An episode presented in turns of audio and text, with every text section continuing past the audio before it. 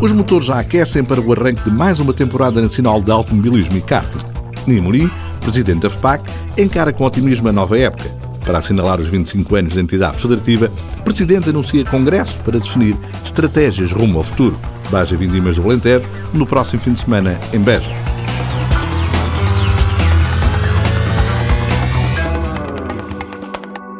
Está à porta mais uma época e as perspectivas são animadoras quanto ao nível competitivo dos campeonatos. Nina Morim, presidente da FPAC, Federação Portuguesa de Automobilismo e Karting, lança um olhar sobre as competições que se avizinham, destacando as novidades no todo o terreno e nos ralis. Vamos ter uma época de 2020 semelhante à 2019, que foi uma boa época de uma forma geral e global. Vamos melhorar alguns campeonatos, como seja o caso do todo terreno, que está aí à porta, e vamos passar a ter sete provas em vez de cinco o que é uma boa notícia porque temos um parque automóvel nessa área muito forte em termos europeus. Rallys, vamos ter 10 rallys do Campeonato de Portugal de Rallys, metade em terra e metade em asfalto. Acho que em termos de concorrentes vamos ter um número semelhante ao do ano passado. Pode haver aqui algumas surpresas de pilotos internacionais que venham a dois ou três ralis do Campeonato de Portugal de Ralis, mas não são confirmações, são, enfim, informações que têm vindo soltas, mas que dão bons indicadores que podemos cá ter pilotos, o que é muito interessante e muito importante para dar visibilidade a Portugal. No plano internacional, Portugal vai ser palco de mais duas provas, uma novidade e um regresso, tendo assegurado a continuidade do Rally dos Açores no Campeonato da Europa, sublinha Nia Mourinho. Vamos ter as provas internacionais todas as que tivemos e vamos acrescentar mais duas em relação a 2019, que é o Masters de Montanha e o Campeonato do Mundo de Rallycross que volta a Montalegre, que esteve ausente durante duas épocas. Vamos ter o Rally dos Açores, que foi uma uma grande luta com o promotor, com o Eurosport, e que, graças à ajuda do Governo Regional dos Açores e do Grupo Desportivo e Comercial, conseguimos, enfim, salvar o Rally e mantê-lo em Portugal por mais três anos. Foi o acordo assinado já este ano em janeiro.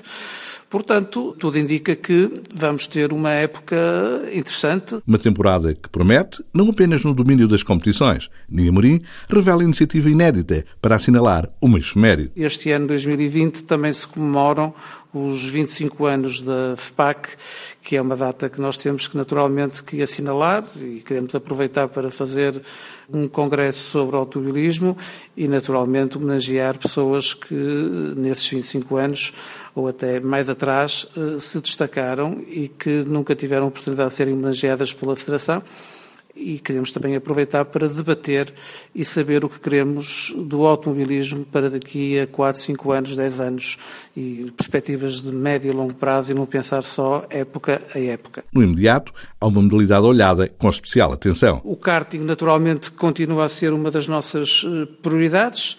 Eh, vamos continuar a fazer investimentos grandes, nomeadamente dar a oportunidade aos vencedores que sigam uma carreira no desporto automóvel através do Troféu Kia Picanto. A FPAC aposta em todos os setores da formação técnica. Foi criado recentemente um centro permanente ao setor feminino, sem esquecer a exaltação dos valores do desporto. Temos uma comissão de ética constituída para que as pessoas, sobretudo os mais jovens, aprendam a estar neste desporto com regras.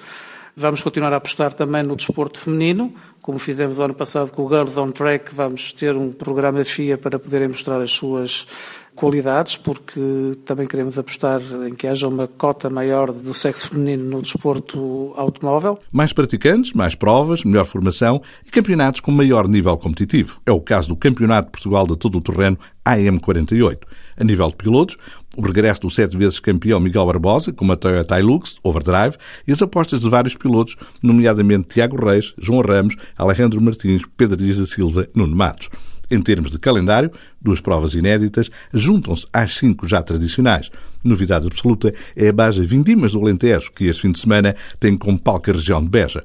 Norte Tiago Reis, atual campeão nacional, mantém aposta no Mitsubishi Racing Lancer e tem uma meta traçada. Defender o título é o objetivo, mas eu gostaria de ter um carro mais competitivo, mais atual, mas não vai ser possível eh, por diversos motivos. Não consegui também vender o carro, não consegui apoios necessários para poder fazer a época num carro mais competitivo, onde eu irei apostar eh, na fiabilidade do meu carro e tentar manter o ritmo sempre o máximo possível forte e conseguir chegar ao fim das corridas todas, que depois os pontos no fim é que contam. Alcançar bons resultados, a pensar na classificação final, é o objetivo de Alejandro Martins, o piloto Mini All Four Racing. As perspectivas são eh, entrar no campeonato para fazer o melhor que conseguir.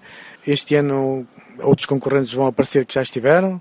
Vai ser um campeonato competitivo, aliás, como sempre tem sido nestes últimos anos.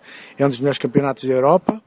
Portanto, vou entrar eh, determinado para ver se consigo no final do ano ficar eh, no top 5, top 3, não sei. Vamos ver. A Baja do Estreante Clube de Promoção de Karting e Automobilismo começa no próximo sábado, dia 8 de fevereiro. De manhã, há prol, 6 km. À tarde, realiza-se o primeiro setor quilometrado com 151 km, repetido na manhã do domingo. Ao todo, 309 km ao cronómetro, para apurar o primeiro vencedor da temporada.